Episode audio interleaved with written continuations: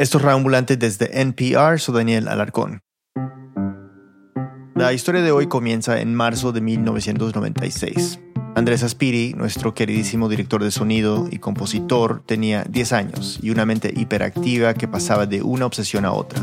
Piedras preciosas, serpientes, cobras específicamente, y claro, las estrellas y los planetas. El interés le duraba un par de meses y listo, a otra cosa más novedosa. Nada fuera de lo normal para un niño, la verdad. Una de las cosas que no obsesionaba a Andrés, y esto puede parecer raro, era la música. A pesar de que su papá sí era fanático de los Beatles y los ponía siempre en el fondo, la música simplemente lo aburría. Recibió clases de piano, pero era más que nada un trámite, una actividad extracurricular de un niño de clase media. En ese momento, Faye, Shakira, Julio y Celine Dion dominaban las listas de éxitos en México. Y Wonderwall, de Oasis, ya se había vuelto un hito cultural que marcaría a miles de adolescentes alrededor del mundo. Pero a Andrés no le interesaba nada de eso, hasta que llegó una canción.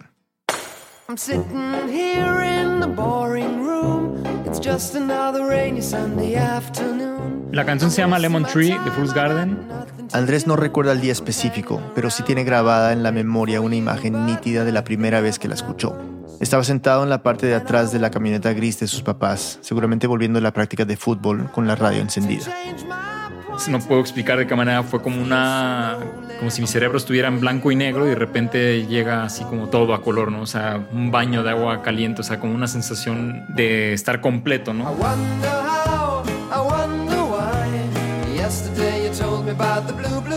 Como nunca había sentido, o sea, las obsesiones y pasiones que tenía hasta ese momento no se comparan con esa emoción, ¿no?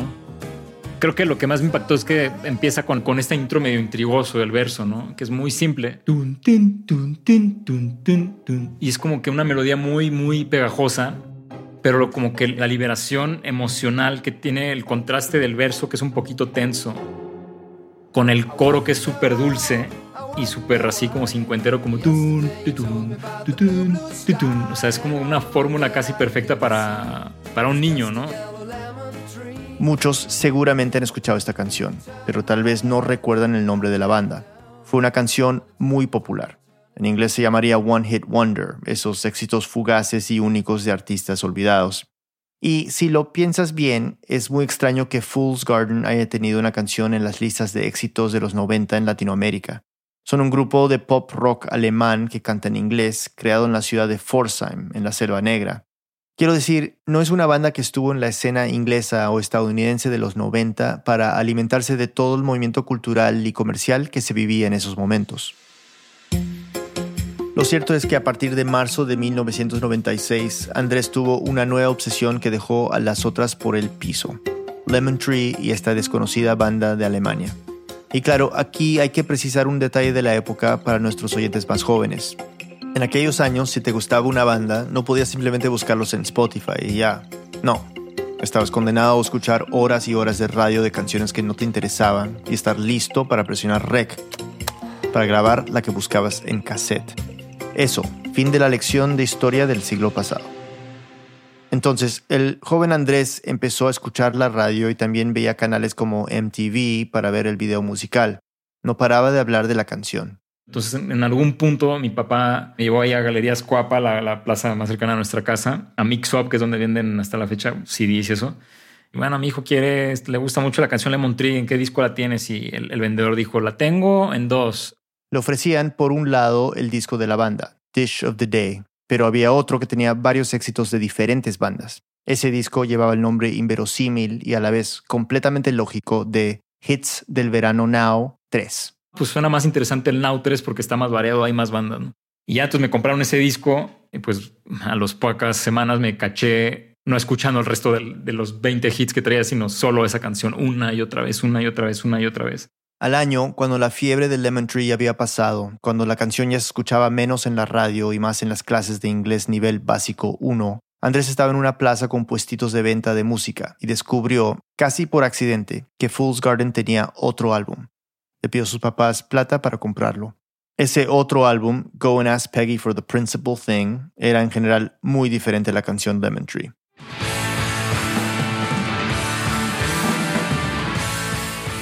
Una onda más seca, más eh, rockera y bueno, una carga mucho más beatlesca, pero también como influencias como Oasis. Le atrajo mucho ese sonido más pesado. En las prácticas de fútbol fantaseaba con llegar a casa para por fin escuchar ese álbum. Pero no solo eso, se sentaba largos ratos a observar detenidamente todo lo que traía el CD. Y veía las fotos de la banda, del booklet del, álbum, y pues ellos así como con una guitarra y, como que caminando ahí, creo que esa sesión la hicieron en Irlanda. Y a partir de ahí, a los 12 ya empecé como a soñar como con tener una banda, ¿no? Es extraño esto porque si ves a Fool's Garden no son nada el estereotipo de los rockstars. Las fotos de esa época son de unos hombres en sus 30, un poco desarreglados, como una versión noventera de los Beatles, pero más modesta. Recordemos que Andrés no tenía mucho acceso a música, pues la información no circulaba como ahora. Estaba MTV y Oasis y Blur, pero para Andrés el modelo a seguir era esta banda alemana de la Selva Negra. Y nuestro querido músico lo seguiría, casi a niveles patológicos. Una pausa y volvemos. Estamos de vuelta. Para el año 2000, cuando Fool's Garden sacó su nuevo álbum, Andrés tenía 14 años y ya era un fan de primera. En ese momento empezó a aprender a tocar una guitarra acústica vieja, y vieja de verdad, o sea, de cuando su papá era niño. Las clases de piano habían pasado al olvido, no recordaba nada de teoría musical, pero su papá le enseñó el círculo de Do. O sea, la cuerda de do, sol, re menor, la menor.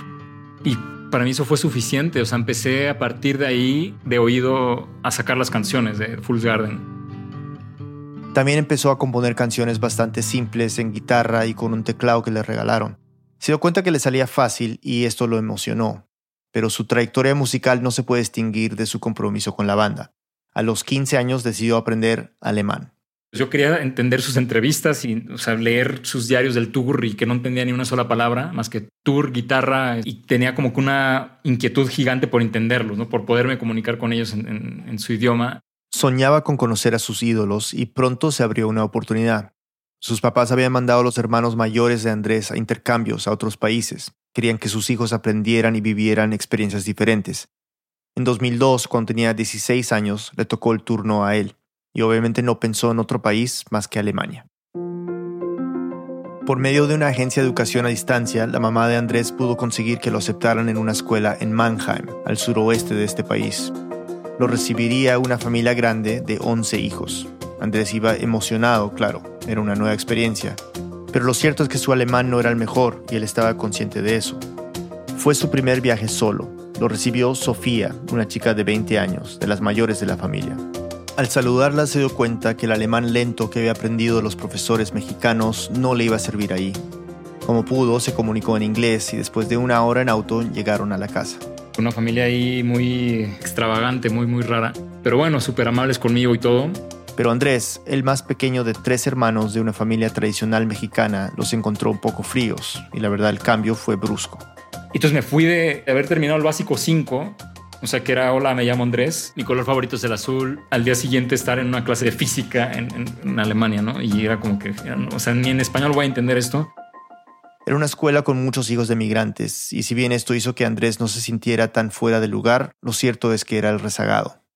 Y pues yo no hacía nada, me ponía a leer o lo que sea, pero como que los maestros fueron bastante buena gente y me sirvió para todo el tiempo estar escuchando el idioma. Tiempo antes de ir a Alemania, Andrés había entrado en contacto con el club de fans de Fool's Garden, manejado por una chica llamada Heidi. Escribió para pedir información sobre cómo conseguir el álbum más nuevo de la banda, que no llegó a México porque las ventas iban en decadencia. Andrés se comunicaba a menudo y Heidi les pasaba los correos que escribía a la banda, que estaba fascinada por tener un fan mexicano. Andrés obviamente les contó que iba para allá. Heidi lo invitó a una reunión de fans en una ciudad cercana, se iba a celebrar en el segundo piso de un salón donde se juega bolos, pero la mejor noticia era que no solo iban a estar los fans, sino la banda. Cuando Andrés llegó, vio a como 70 personas, como se imaginarán, casi todos alemanes, salvo una francesa y unas italianas, pero latinoamericanos, nada. Andrés y punto. Pero lejos de sentirse como el bicho raro, Andrés era casi una celebridad por ser el fan más exótico. Cuando llegó Fool's Garden, estaban felices de finalmente conocerlo. Y igual, o sea, cuando llegaron fue como, oh, ya, Atspiri, Atspiri, sí, Andrés, Andrés, sí, claro, sí, de México, wow, qué padre. Y bueno, Andrés, ni se diga, emocionadísimo. de un año de yo estar como soñando de, tener una banda y, este, y estar encerrado en mi cuarto, al año después estar con ellos en, en la fiesta del club de fans fue como pues, demasiado para mí, ¿no?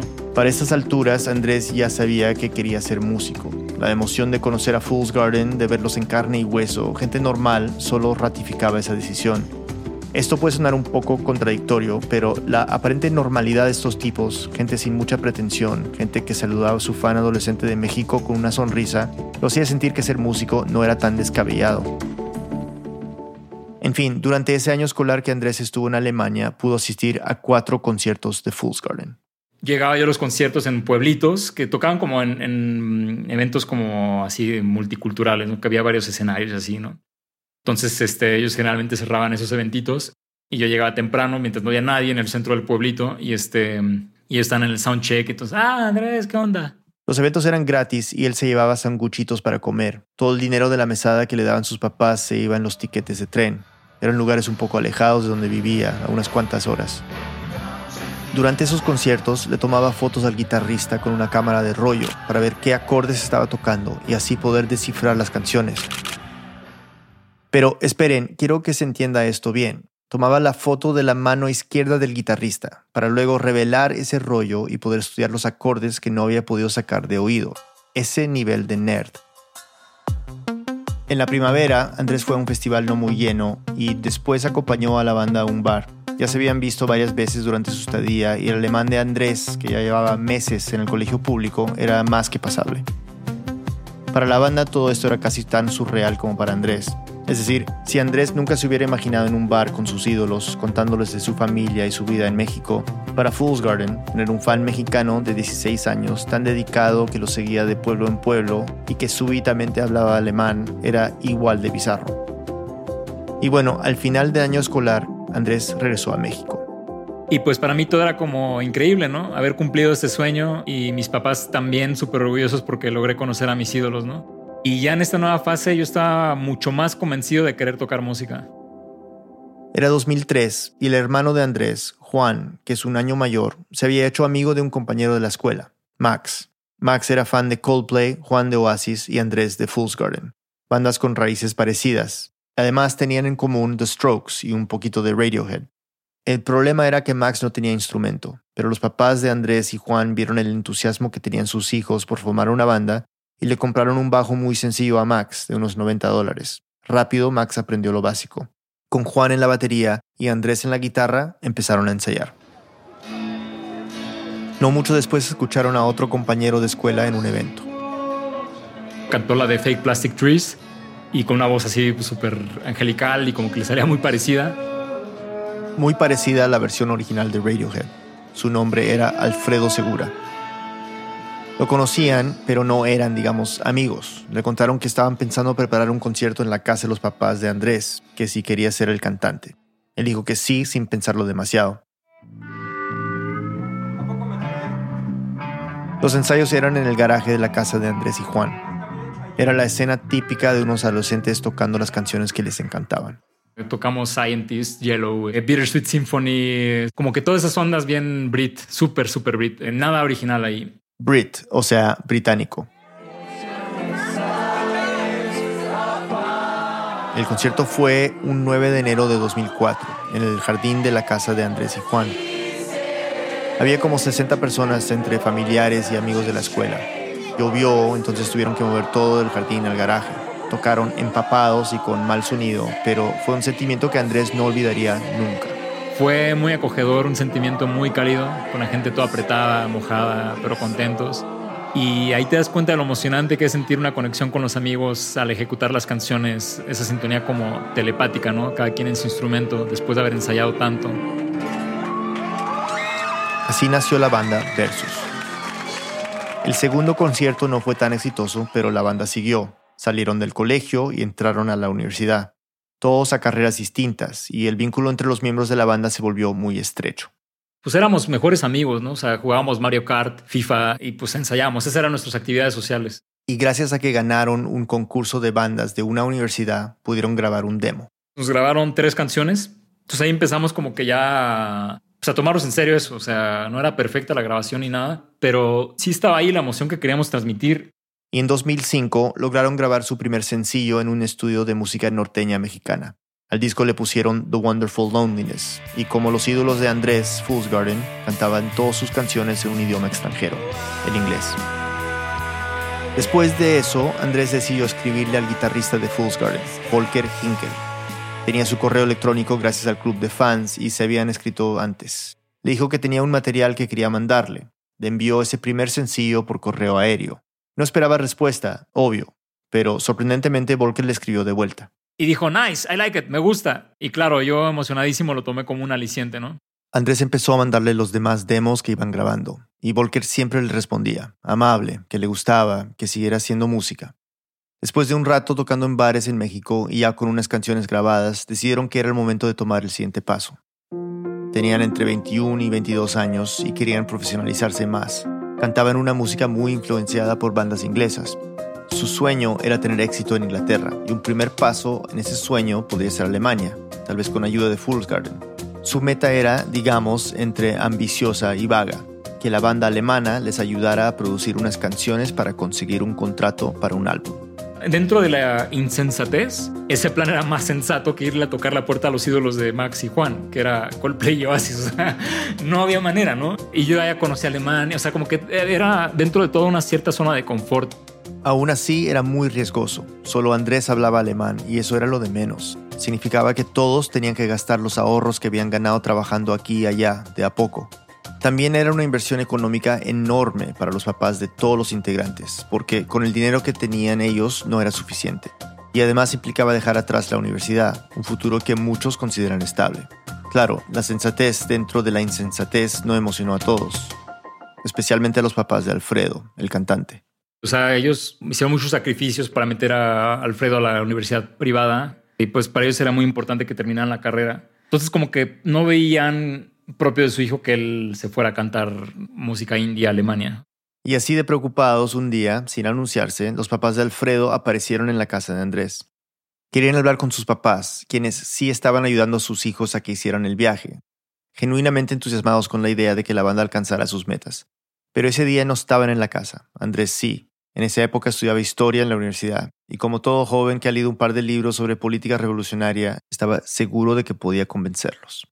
Y pues yo en la mera época de esta euforia y de la carrera marxista de historia, de leer ensayos diarios, imagínate mi labia, ¿no? mi afán de, yo pensar que era importante que yo alguien creyera en él, o sea, que le diera esa chance, ¿no? Y que no, había mucha dignidad en, buscar tu sueño y en, buscar una carrera en la música, ¿no? ¿no? No tenía que por qué relacionarse con drogas y alcohol y libertinaje, éramos bien tranquilos, o sea, era una pasión pura.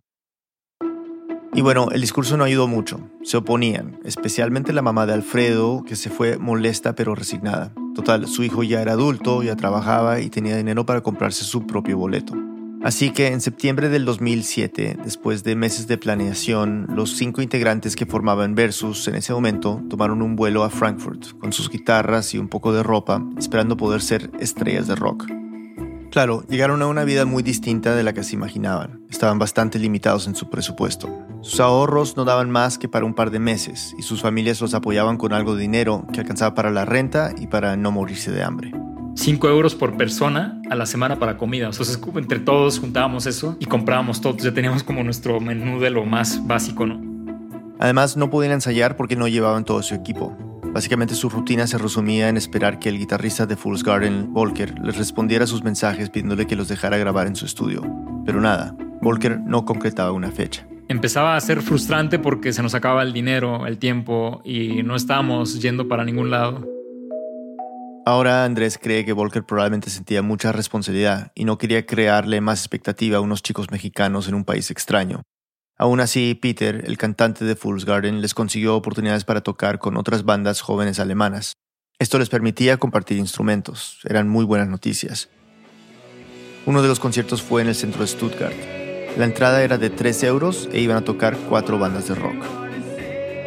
Pensamos que iba a ser un éxito y no había nadie, ¿no? O sea, nadie. Bueno, no nadie, pero casi nadie. Al terminar el concierto, Alfredo, el cantante de Versus, llegó corriendo donde estaba Andrés y dijo, emocionado, ¿Dónde hay un demo? ¿Dónde hay un demo? Yo, ah, o sea, porque ese demo como que no me latía. O sea, sí me latía, pero ya me había cansado. Yo, ¿para qué lo quieres? ¿A quién se lo quieres dar? Le dijo que un productor quería un demo. Después de un concierto tan terrible, Andrés tenía pocas esperanzas, pero salió. Vio a un hombre con un abrigo verde, un tipo normal. Se presentó como Ralph Mayer, un nombre que no le sonaba a ninguno de versos. Y así el güey escribiendo, eh, busquen mi estudio, Tucan Studio, me gustó su música, me gustó tu voz, este, escríbanme, eh, denme su demo chido, ¿no? Empezaron a hablar y una de las primeras preguntas que salieron fue, ¿qué diablos hacían cinco mexicanos en Alemania? Andrés le dijo que él conocía a los de Fool's Garden y le contó brevemente la historia de su fanaticada desde niño. Y él les dijo que sí, que él también los conocía, que él tenía el teléfono de Volker y que le iba a escribir. Y al final de la noche, los de la banda que lo había invitado llegaron así súper cabizbajos a felicitarnos porque Ralph se acercó a nosotros y no a ellos. Y ahí entendí que era como importante lo que estaba pasando. A la mañana siguiente investigaron más sobre Ralph Mayer en el café internet y allí se dieron cuenta que era una eminencia de la industria musical alemana. Esto los puso eufóricos. Era la oportunidad que estaban buscando. Ralph les dijo que les iba a conseguir equipo para grabar y prestarles su estudio. Solo les pidió que rentaran una van y les prometió que no tendrían que pagar nada más. El plan era seleccionar sus mejores canciones y producirlas con la idea de presentarlas a una disquera. Al día siguiente, Volker, el guitarrista de Fool's Garden, les escribió y les dijo que trabajar con Ralph era una gran oportunidad para Versus. También les dio una noticia. Ralph lo había invitado a coproducir el material y él con gusto lo haría. Grabarían las guitarras en su estudio. Entonces ahí vamos en la carretera toda típica idílica alemana de la Selva Negra de Stuttgart al estudio de Volker, ¿no? Ahí pues a colaborar, ¿no? Entonces ya llegábamos ahí con Ralph Mayer y Volker recibiéndonos y yo pues el, estudio de Volker que siempre lo he visto en fotos y donde siempre he grabado ya lo de Fulsgar, entonces para mí era como que súper chido. Era un sueño hecho realidad, pero Andrés no lo veía como tal en ese momento. Estaba concentrado en tocar lo mejor que pudiera, pero no estaba nervioso. De hecho, en todo el viaje a Alemania no se había sentido tan tranquilo lo que importaba era la música y nada más. Y hubo algo que lo sorprendió.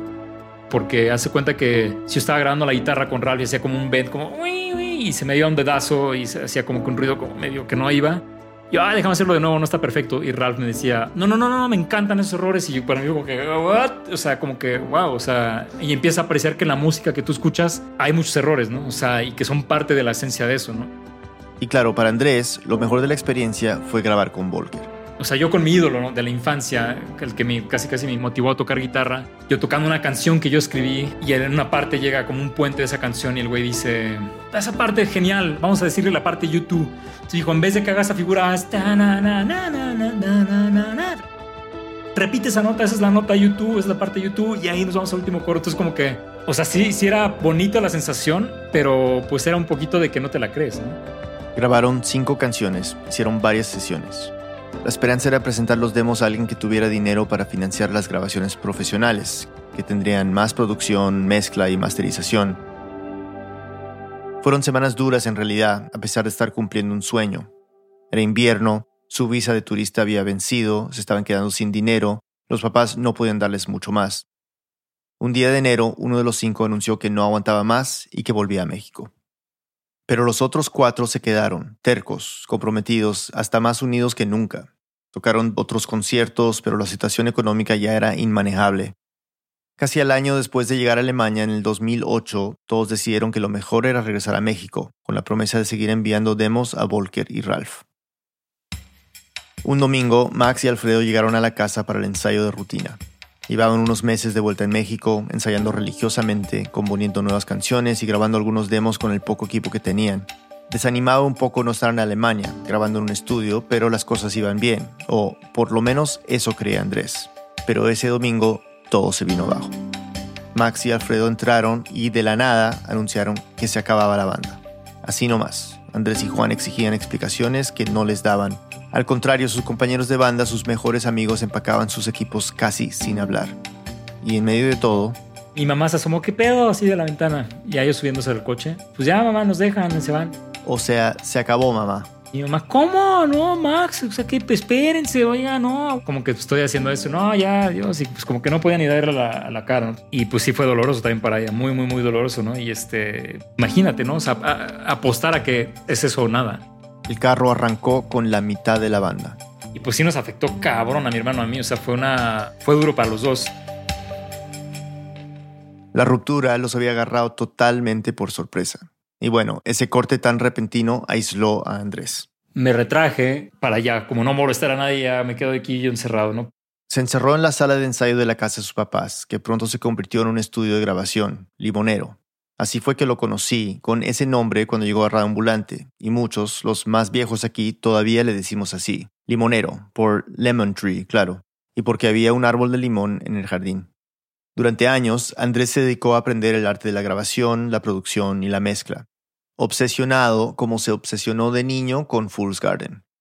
Andrés tardaría casi una década en sentirse lo suficientemente capaz de producir un álbum. Al final lo hizo con su hermano Juan, pero en un ambiente más colaborativo y no tan exigente. El proyecto se llama The Lay Lay Lay. Graban, pero no hacen conciertos de manera constante y no tienen mucho interés en hacerlo. Andrés me contó esta historia en medio de la grabación del segundo álbum. Es un álbum que en ciertas partes reflexiona sobre el pasado, Y esto, parece, despertó algo en Andrés, un interés por saber qué pasó con Versus, por qué murió, o más bien implosionó. Porque nada de esos tres años de ese viaje a Alemania se mantuvo, ni el proyecto, ni lo más importante, las amistades. Y para esto buscó a alguien que formaba parte de esa vida pasada. Una pausa y volvemos.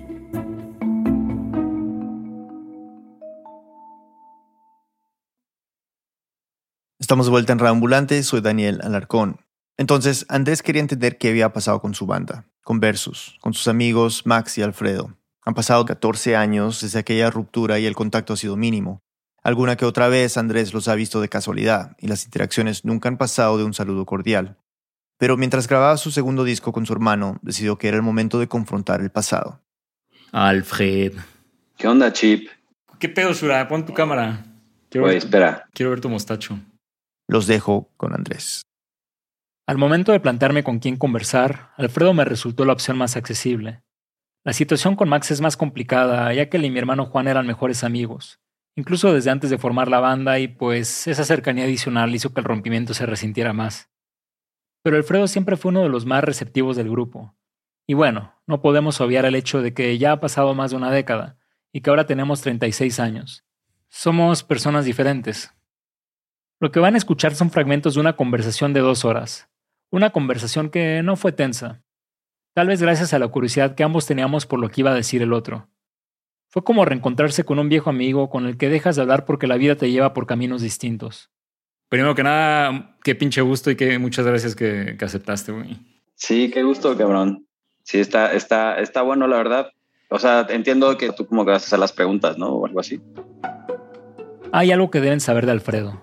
Para comenzar, su familia tenía un negocio en la central de abastos, no muy diferente al de la mía, pero que vendía fruta en lugar de lácteos.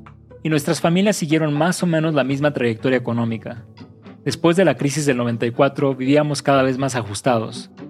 Lo menciono porque, a pesar de nuestra situación económica, lo cierto es que mis papás apoyaron mucho más el desarrollo musical de mi hermano y el mío en comparación con su situación. Pero sí recuerda música en su juventud, por ejemplo, escuchar Life is Life en el auto con sus padres en la carretera rumbo a Tabasco. Y algunas clases, pocas. Fuera de las clases de órgano, nunca hubo un impulso más por parte de mis papás para seguir explorando la música o aprendiendo música.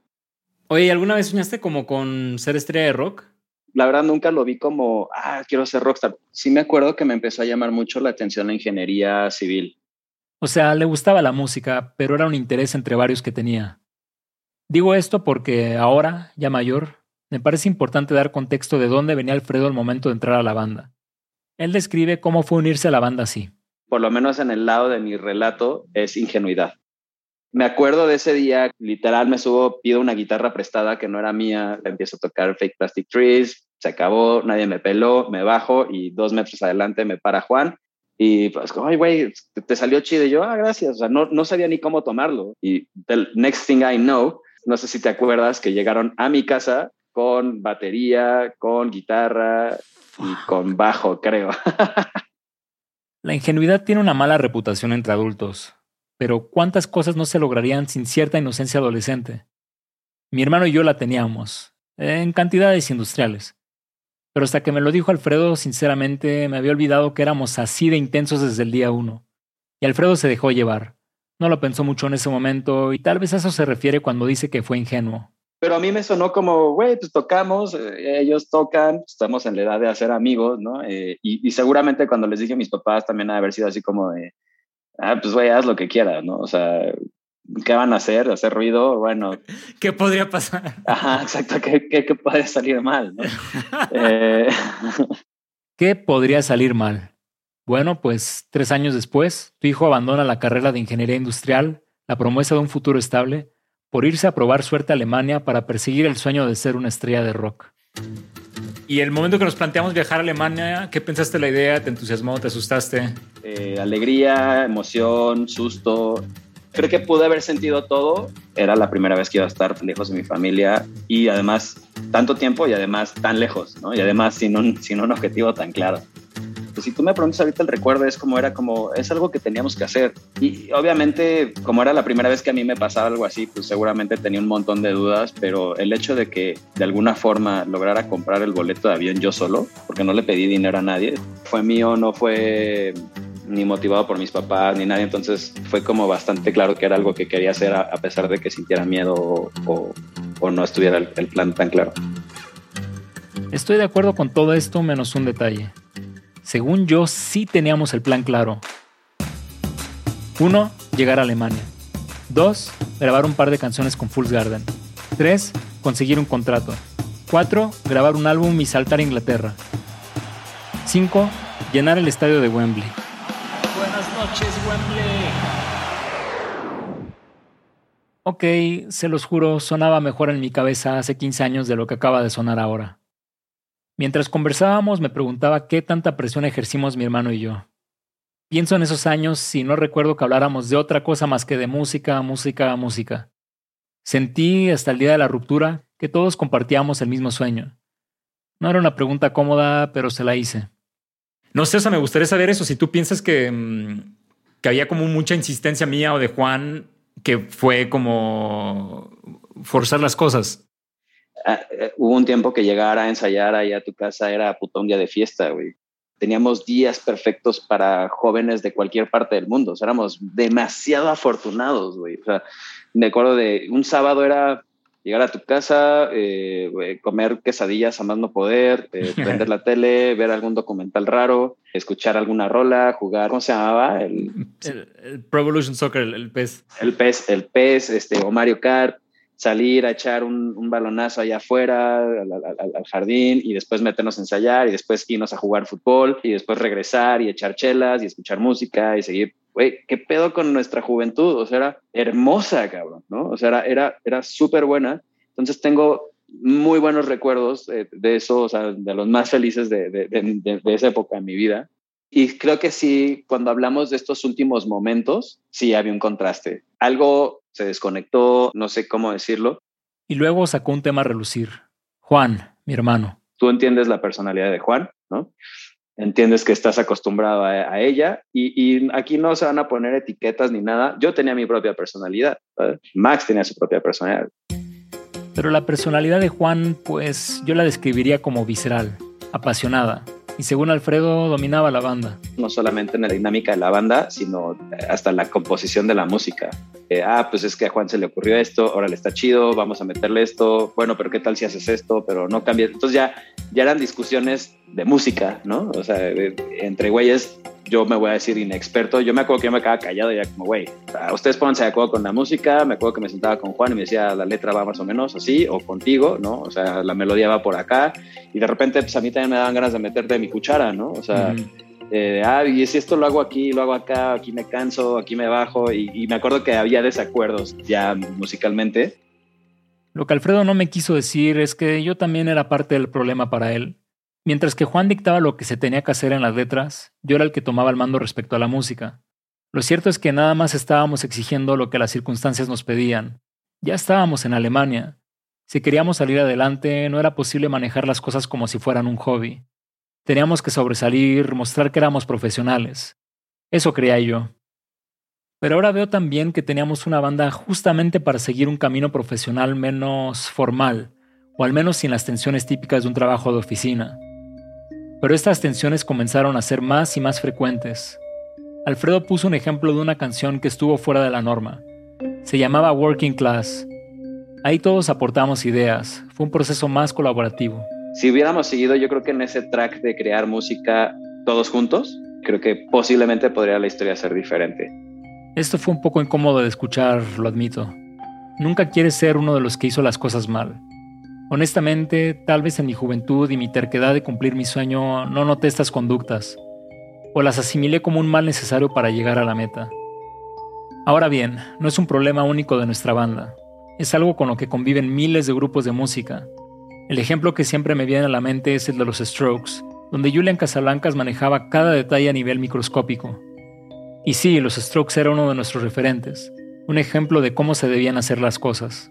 O sea, creo que sí la pregunta sería, si no hubiéramos tenido ese estrés de no saber lo que estábamos haciendo o de cómo aterrizar el sonido, de compararnos igual un poco injustamente con el sonido de Strokes o de Oasis, con el sonido que podíamos lograr en México, por lo menos yo, sin ser músico, nadie de nosotros era productor, nadie de nosotros era ingeniero, ¿sabes?